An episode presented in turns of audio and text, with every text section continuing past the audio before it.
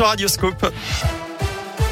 Et on retrouve tout de suite Valentin Chenard. Bonjour Valentin. Bonjour Eric, bonjour à tous. Le trafic tout d'abord, eh bien c'est assez calme ce midi sur les grands axes routiers. Quelques légers ralentissements sur l'A72 de saint pour rejoindre Roanne. Ça se passe au niveau de Chalin-le-Comtal. Et à la une de l'actualité, le CHU de Saint-Etienne fait marche arrière. Encore hier, ce dernier bloquait toujours l'accès à deux de ses salariés non vaccinés. Eh bien les agents sont finalement réhabilités selon un communiqué publié ce matin.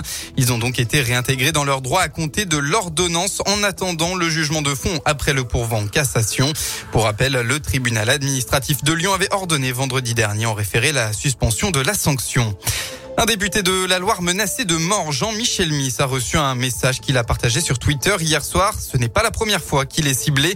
Le 16 juillet dernier, quatre jours avant l'examen du projet de loi sur l'extension du pass sanitaire à l'Assemblée nationale, il avait déjà reçu, comme d'autres députés de la majorité, un mail contenant des menaces de mort. Un corps sans vie repêché dans les eaux du Rhône hier. Il s'agirait d'une femme. Euh, elle a été retrouvée à hauteur de la commune de Chavanais dans le Pilat entre 13 et 14 heures. Selon les premières constatations, le corps aperçu par des témoins aurait longuement séjourné dans l'eau. L'enquête en cours a permis de faire le rapprochement avec la disparition d'une femme susceptible de s'être jetée dans le fleuve à hauteur de Chasse-sur-Rhône il y a une vingtaine de jours. Il s'agirait donc d'un suicide. Une autopsie devrait être réalisée dans les prochains jours. Dans le reste de l'actualité, colonie de vacances cherche animateurs. Les structures qui organisent des séjours pour les enfants et les ados ont bien du mal à recruter ces temps-ci. Le problème ne date pas d'hier puisque le nombre de titulaires du BAFA est passé de 53 000 en 2011 à 43 000 en 2019. 10 000 de moins en seulement 8 ans.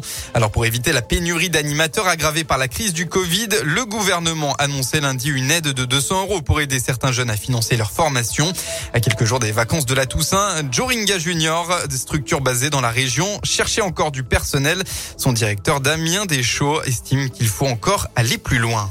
200 euros, c'est bien, hein, ça va dans le bon sens. Est-ce que c'est suffisant sur un stage à 800 euros? Après, c'est sûr que ce qu'il faut aussi qu'on se pose comme question en tant qu'organisateur, c'est niveau de la rémunération des animateurs. Elle est faible, les minimums sont ridicules, je dirais, et ça doit être autour de 20 euros par jour. Nous, on est plutôt autour de 35 euros à 40 euros. On est en train de réfléchir pour augmenter encore. Mais c'est vrai que ce coût, à la base, est quand même un gros frein. Et après, les conditions de travail sur place. Il faut que l'animateur puisse avoir des temps de repos. C'est des journées de travail à rallonge. Si en plus il est débordé en permanence, donc je pense que et le taux d'encadrement et la rémunération, la considération en fait sur nos équipes. Je pense que ça y participe et c'est du travail euh, au quotidien. Joringa Junior emmène chaque année près de 12 000 enfants en colonie de vacances et emploie jusqu'à 600 personnes au plus fort de l'année. Plusieurs centaines de postes sont donc à pourvoir pour cet hiver. On vous en dit plus sur radioscoop.com. Et eh bien enfin en football, pas de vainqueur hier soir dans le match à rejouer entre Nice et l'OM. Résultat final, un but partout.